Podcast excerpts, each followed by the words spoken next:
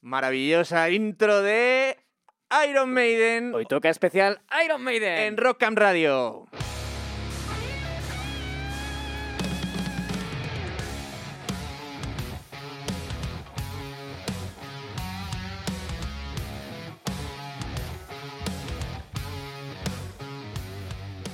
Muy buenas, aquí estamos una vez más, un programa más en Rock Camp Radio, temporada 21-22. Eh, hoy vamos a hablar de unos grandes del metal, de nuevo también, unos grandes de la historia del rock, como son Iron Maiden.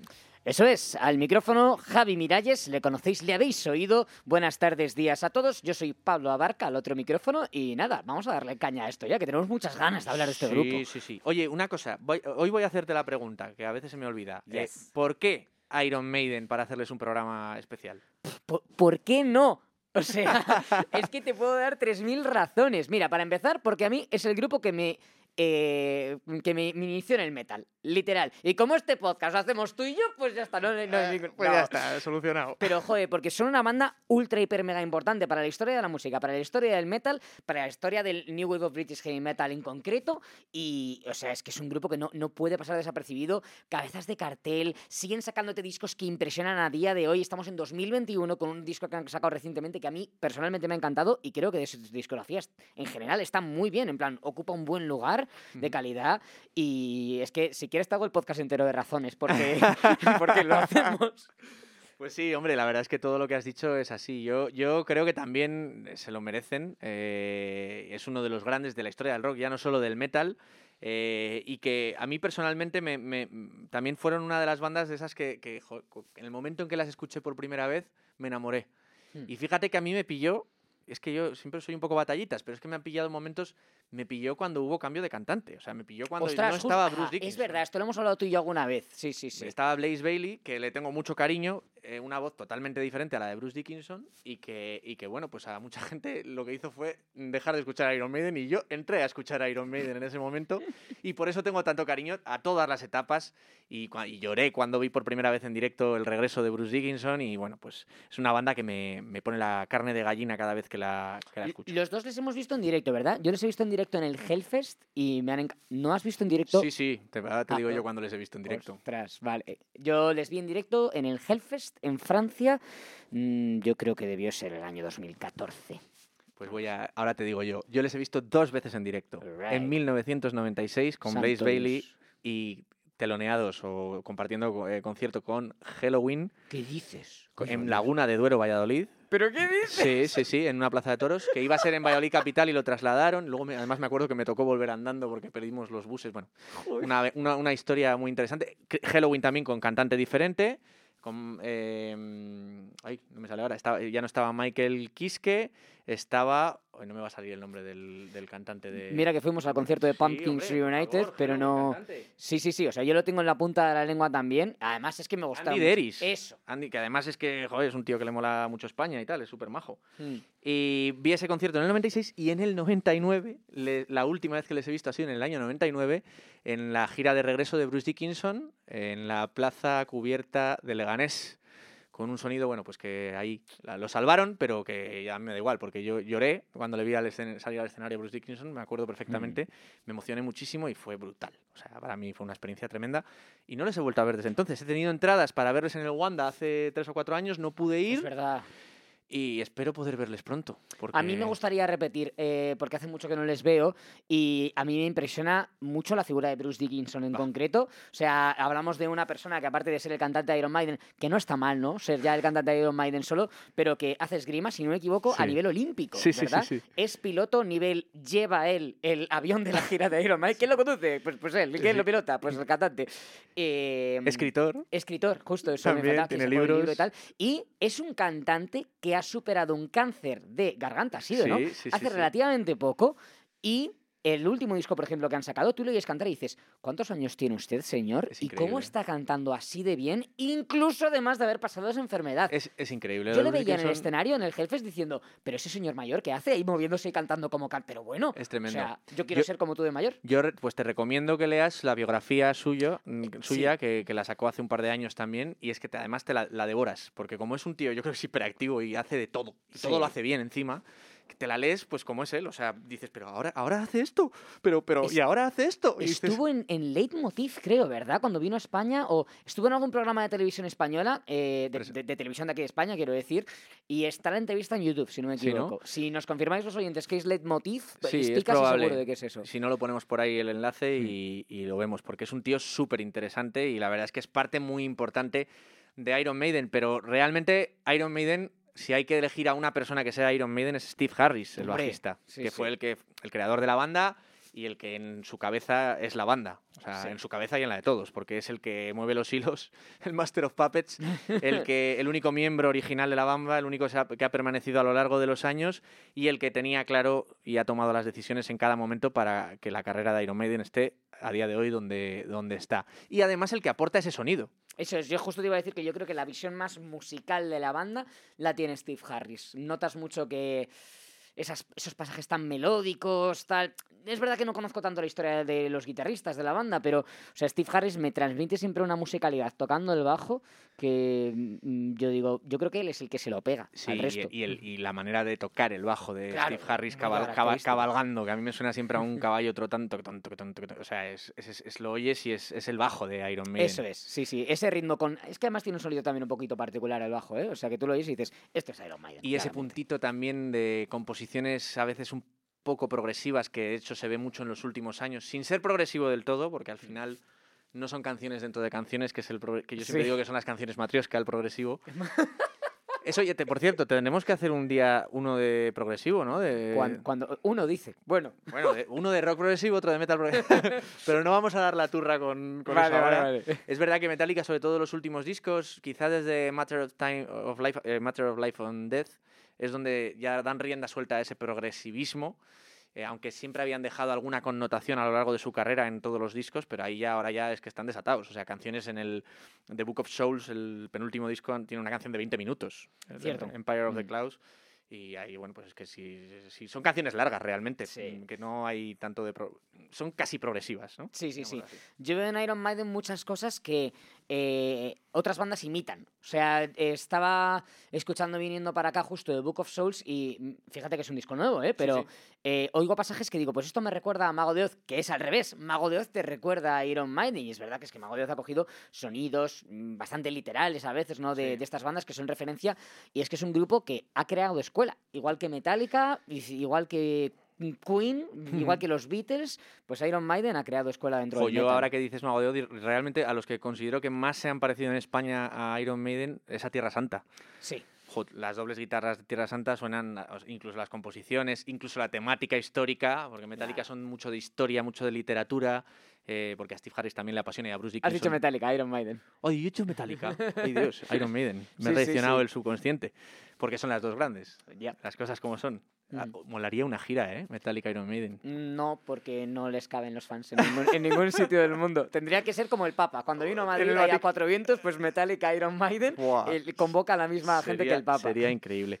Y ahora que dices eso, eh, aprovechamos para decir un poquito las influencias de, de- y, y- y las bandas coetáneas a, a Iron Maiden. Iron Maiden. O sea, Steve Harris siempre ha reconocido que una banda que les le ha gustado mucho y a Dave Murray, que es el siguiente miembro que no está al principio, pero rápidamente entra en la banda, guitarrista, Wishbone Ash, que te recomiendo, por cierto, una banda con dos guitarras, con esos duelos de guitarra que hay en Iron Maiden, ya están ahí. Y Anda. yo creo que ellos lo de- Iron Maiden luego lo desarrolla mucho más. Y es una banda que les ha influido mucho. Pero bueno, ellos están. eh, sus influencias son bandas clásicas como. Eh, los mismos Genesis progresivos, eh, Deep Purple, Jimi Hendrix, UFO, pues lo que se escuchaba en, Lo esos que pri- había, en los primeros 70 y tienen un poco la, la- la mala suerte de, de- de- de que cuando ellos están formándose como banda eh, está el punk. Eh, Ya. explosiona el punk y como que se quedan un poco a un lado como diciendo, pero que, nosotros no somos punkis, o sea, que nosotros no hacemos punk, nosotros nuestras canciones están desarrolladas, nuestras canciones eh, eh, son más complejas, es más- son más clásicas en ese sentido. Y bueno, al final consiguen superar eso absorben un poquito también de la, de la rabia punk, Sí, sí, sí. eh, con, sobre todo con la voz de Paul Diano. Justo te iba a decir eso, que es, corrígeme si me equivoco, pero la etapa Paul Diano y la voz de Paul Diano es más punk, más, ¿no? Más... Sobre todo la voz, porque las composiciones, si las analizas, no, alguna puede serlo, pero la mayoría ya se ve ahí a Iron Maiden. Mm. Y, y- y se ve que son el principal representante que ya hemos mencionado a la New Wave of British Heavy Metal, con bandas como ellos, con bandas como Saxon, Angel Witch, eh, Def Leppard, cuando empiezan, porque luego se derivan más hacia el, a un hard rock más melódico.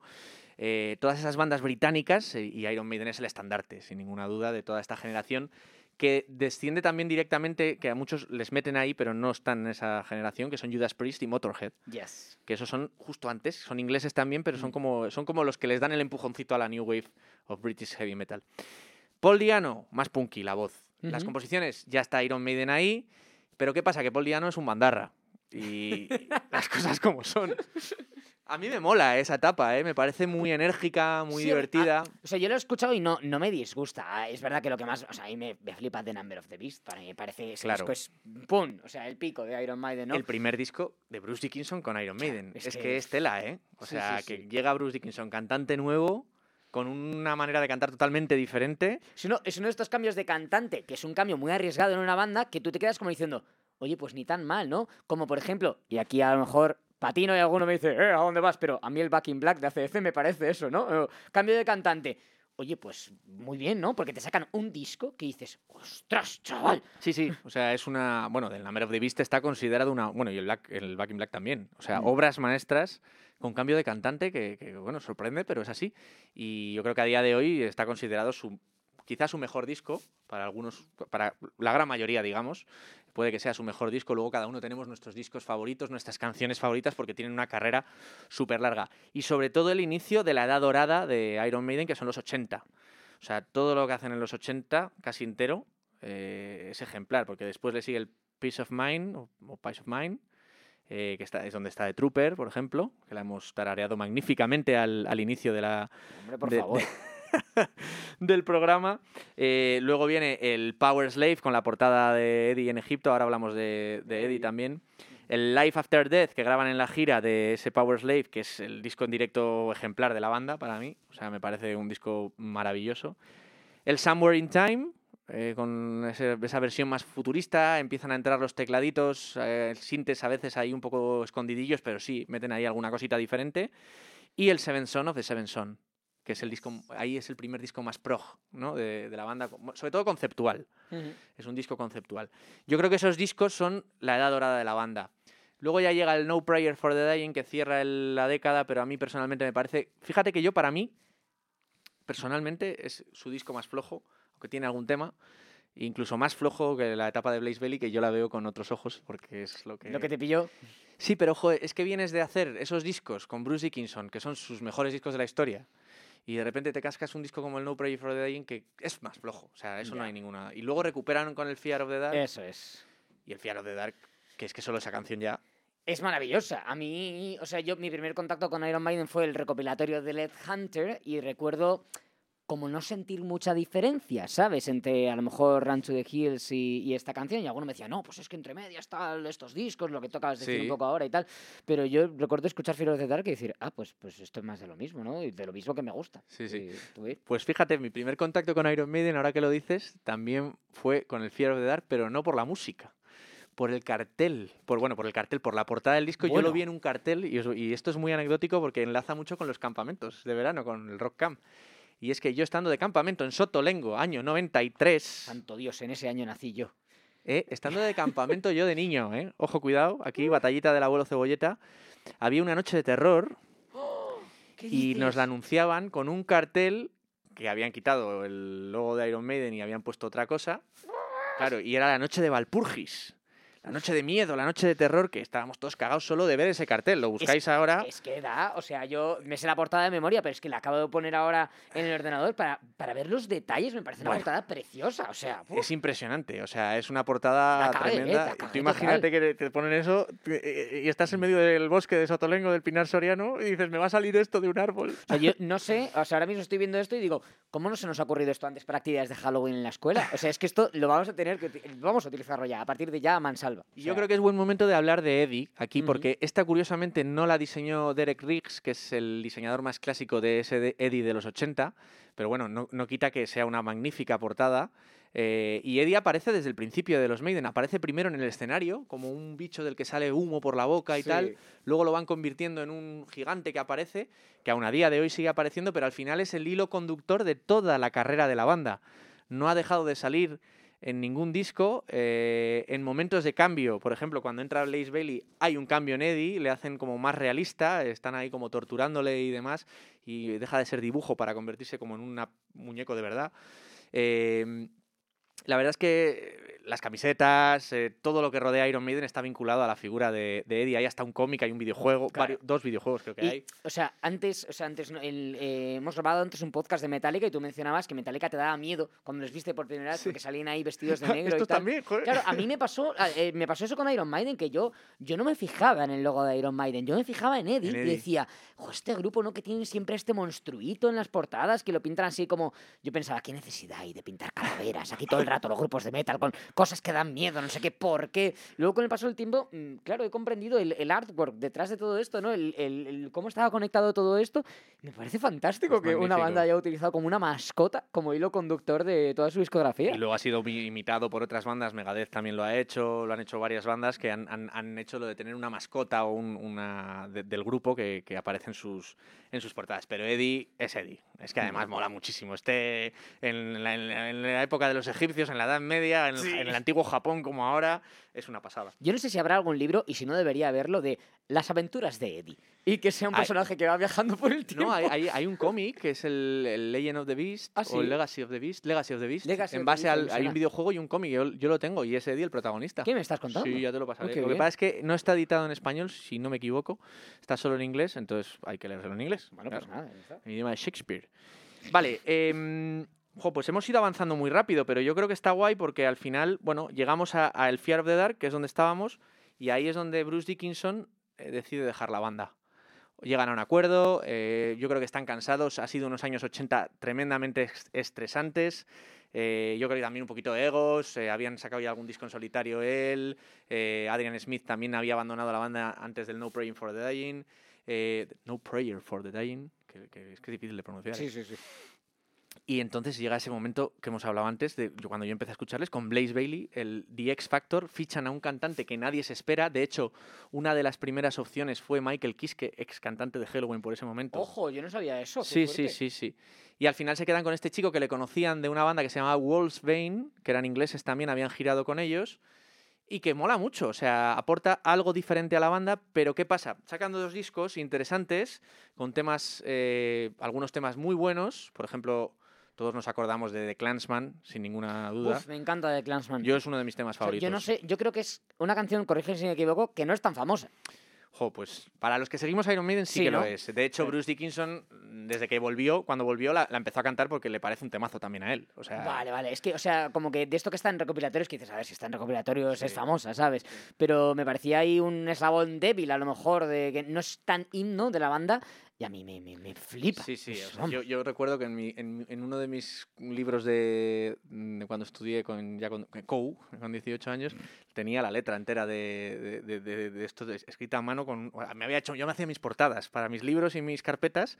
Y sí, sí, sí, me ponía, me las borraba y ponía portadas para que sean, fueran diferentes a las. Espera, ¿me estás diciendo que ponías portadas de discos a las portadas de tus libros? Sí, de los cuadernos y cosas. Teníamos que llevar cuadernos de aquella época, nos obligaban y tal. Claro. Y a la carpeta, bueno, mis carpetas. ya te buscaré alguna y subiré alguna foto por ahí. Pero, entonces, espera, espera. Entonces el libro, de, el cuaderno de mates tenía una portada de un disco, tenía varias podía tener una, podía no tener ninguna y tener la letra de una canción, o podía tener un collage con muchísimas portadas, que era como era la carpeta, que era una pasada. O sea, eso... es que eso es muy bonito, pero como que me hubiera gustado que eh, hubieras conducido eso a, vale, historia, pues voy a poner una portada de Iron Maiden, eh, matemáticas, pues voy a poner eh, algo de math rock, ¿te imaginas? Hombre, no hilaba tan fino, yo creo que iba más por lo que me molaba, pero, pero tengo que, por lo menos una carpeta con las portadas, sé que la tengo guardada, la voy a buscar y hago una foto porque merece la pena, que lo haría mucha gente, pero yo lo le dedicaba porque, claro, elegía cada portada que me molaba y luego hacía un collage. O sea, tremendo. Pues de Clansman estaba. Y The Classman es un tema que habla sobre Braveheart, además que es una peli que me gusta especialmente. O sea, es todo perfecto de los escoceses. Mm, mm, Bueno, no me, me enredo porque, porque vamos. Escuchadla, es que eso es lo Escuchadla. que tenemos que decirles, que escuchéis esa canción si no la conocéis, porque es brutal. Y está cantada por Blaze Bailey. Luego la canta Bruce Dickinson en directo y también la canta su estilo. Es que lo que mola de las voces diferentes es que al final hacen propias las canciones. Y Mm. no tiene nada que ver cantada por uno y cantada por otro. Cada uno tiene sus connotaciones y eso es lo bonito también de, de los cantantes. Y lo que pasó con Blaze Bailey es que en directo las canciones de la era dorada ¿No las defendía también? no las... de- pues claro, porque tiene la voz más grave. Claro, es que no... Y los agudos de Dickinson, pues los hace Dickinson. Es que si tú vas a oír The Number of the Beast y no oyes el grito, Claro. aunque sea un grito como lo que ha hecho Bruce Dickinson en directo, no sé si últimamente en los últimos años, que no es el grito que pega ahí en, en el disco, hombre, es que eso es muy difícil, joder, está ahí grabado en estudio. Pero, hombre, pues algo... Yo recuerdo cuando le vi a, a este en directo que mm, yo no sé si fue en Aces High o en o sí, en Aces High, en Run to the Hills, que tiene momentos súper agudos, que es que se le veía que no podía y eso le pasaba en todos los conciertos y al final, claro, la banda también, alguno del miembro estaba un poco como diciendo, jo, es que a lo mejor no tenemos a... Y entonces volvieron a establecer contacto con Bruce Dickinson, que había sacado sus discos en solitario muy interesantes, y Bruce Dickinson vuelve a la banda. eh, en el 99 hacen una gira, la gira de Led Hunter de- del videojuego, que decías tú que fue tu primera escucha, y yo pude verles en directo, y graban el disco de regreso que yo me acuerdo hacer cola en la tienda tipo de mi ciudad, de Valladolid, para comprármelo según salía y ponérmelo en un Disman Oh, por favor, la autenticidad. ¿eh? según salía y, y ir escuchándomelo. Yo no sé si iba al colegio, a- no, yo iría a la universidad ya, creo que a la universidad sí. Eh, porque es del 2001, puede ser, eh, el Brave Hablas New del? Brave New World, es del 2000. Del 2000, pues justo, Mm. estaba en la, en la uni. Y, y es un gran disco. Es un Sí, gran sí. disco. Luego han seguido, han ido, yo creo que esta eh, es la otra etapa de Iron Maiden con Dickinson, que tiene también una evolución. Yo creo que el Brave, esto es opinión personal también, el Brave New World y el Dance of Death es como una reunión de amigos que se vuelven a encontrar, se quieren conocer. Con Dickinson vuelve Adrian Smith, el guitarrista más jarroquero que había tenido la banda, el que aportaba una melodía más jarroquera Hmm. al, al grupo. Y tienen, en ese- desde ese momento tienen tres guitarristas. Que eso fue, claro, cuando, Claro. cuando lo dijeron, todo el mundo decía, ¿pero qué, dónde van? Con tres guitarristas. ¿Dónde van? Y después Mago de Oz, tenemos tres guitarristas y ya no fue tan raro, ¿eh? Pero lo curioso de Iron Maiden es que Steve Harris, cuando empezó con la banda, su primera idea era tener tres guitarristas. ¿Ah, sí? Sí, sí, una de sus primeras ideas era que le hubiera molado tener tres guitarristas y no lo acabó de conseguir y lo consiguió pues eh, 30 años después cuando volvieron a, a estar Dickinson y, y Adrian Smith en la, en la banda.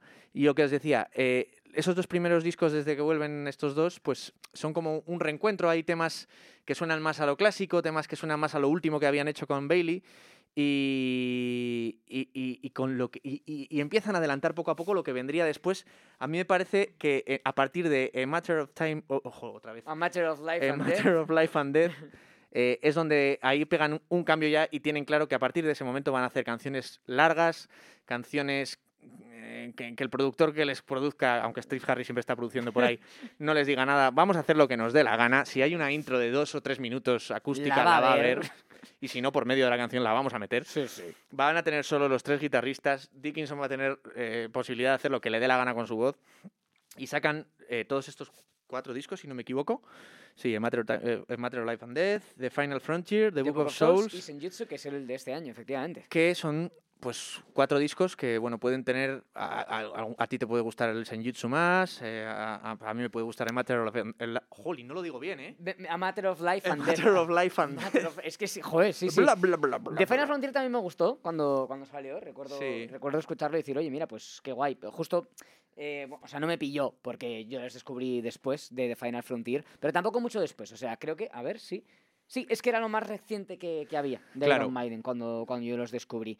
Y entonces, claro, pues igual que me pasó con Metallica, pues yo escuché The Final Frontier y los discos clásicos y los recopilatorios.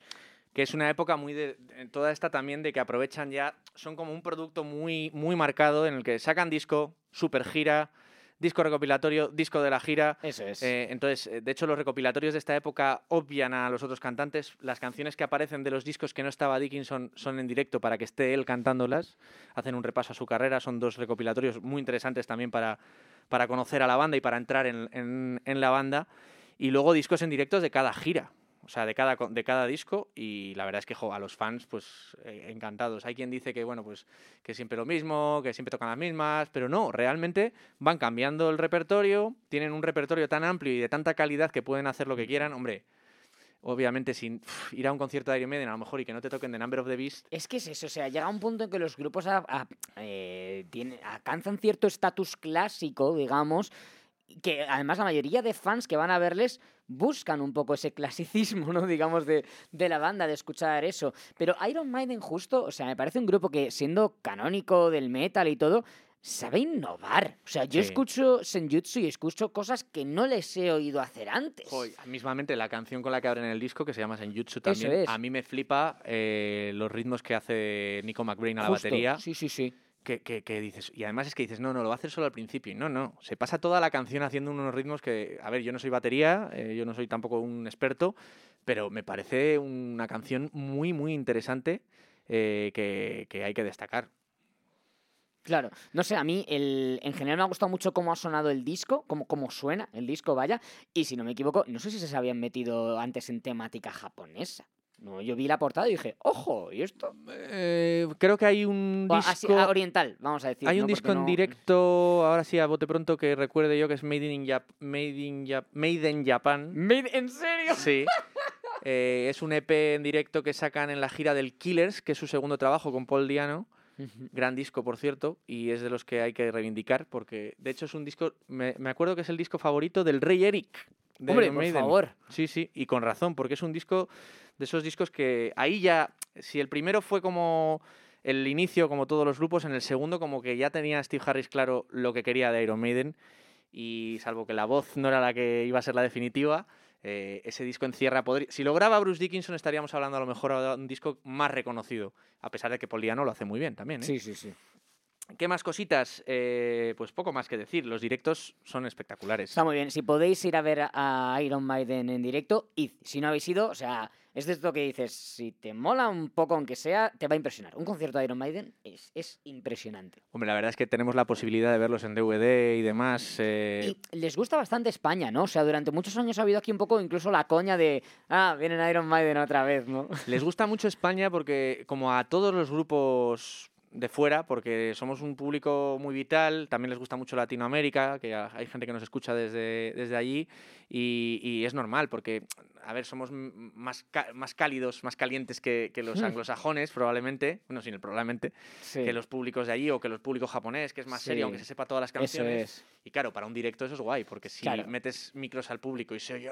Siempre, "Oh, siempre lo oe, dicen oe, mucho oe, los oe". artistas anglosajones que, joder, que el público latino, tanto de España como de Latinoamérica y tal, somos muy eh, echado para adelante, Viscerales, ¿no? eso, sí, sí, Y "Oh, venga, entregados. gritar y tal". Eso es, entregados es la, la palabra. Sí, sí, y entonces, bueno, pues es, es maravilloso. Para acabar, aunque nos está quedando un programa no, ni largo ni corto, esta es la duración más adecuada, vamos a empezar ahí a- a ajustarnos a la media horita. Dime tres canciones de Iron Maiden para cerrar el programa que te quedes tú con ellas. Vale, The Classman, 100%, porque me encanta la, la historia, la voz, eh, todo, todo. Me gusta mucho, me, me relaja mucho por la noche, te lo juro, me encanta. Eh, Run to the Hills, que yo creo que fue la primera canción que oí de ellos que me hizo abrir los ojos como platos, decir, ¿qué narices? Y The Number of the Beast, porque ahí descubrí... O sea, descubrí lo que, lo que podía llegar a ser Iron Maiden, aparte del heavy metal en 4x4 y tal, porque tiene pasajes verdaderamente increíbles. Pues son tres buenas elecciones. Yo, para no repetir The Clansman, que ya habéis visto que, que era de mis temas favoritos, yo me voy a quedar con Fear of the Dark, que ya he hablado de ella. Para no repetir The Clansman, voy a elegir un tema que me recuerda mucho a The Clansman y me gusta mucho, que es Dance of the Death, Dance of. Death, de ese segundo disco después de la vuelta. Es muy parecido. Si ves la estructura de la canción, es muy parecida a, a The Clansman y a Fear of the Dark. Y son los temas que me pueden llegar. Y Hallow Be the Be Name Name, buah. del Number of the Beast, que yo creo que es el tema favorito mío de Number de- Me doy cuenta que las tres van en una línea muy de ejemplo claro de lo que es Iron Maiden con sus cambios de ritmo, Yes. con su parte más acústica tal, y me he dejado fuera a lo mejor temas más cañeros como el Run to the Hills y demás, o Laces High, pero a mí me mola más ese rollo de canciones un pelín más largas, y bueno, yo creo que entre los dos hemos hecho un buen resumen Buen de, barrido, sí, sí. de lo que es la carrera de Iron Maiden. Así que nada, eh, esperamos que os haya gustado este repasito que hemos dado así por encima a la carrera de los Maiden, como les llamamos cariñosamente. Eh, que nos digáis qué os ha parecido, que nos sigáis en redes sociales, que nos pongáis comentarios en las en donde escuchéis, iBox, Spotify, Apple. Apple, que deis a seguir a lo que haya que dar, que cada uno hay que dar una cosa, que, que compartáis y que así nos llegue, llegue a más gente. Y nada, que nos vemos en el En el siguiente, siguiente podcast programa. Os Un abrazo. sorprenderemos con fantasía y diversión y metal. Metal y cuernos y abrazos con cuernos. ¡Chao! Hasta la próxima.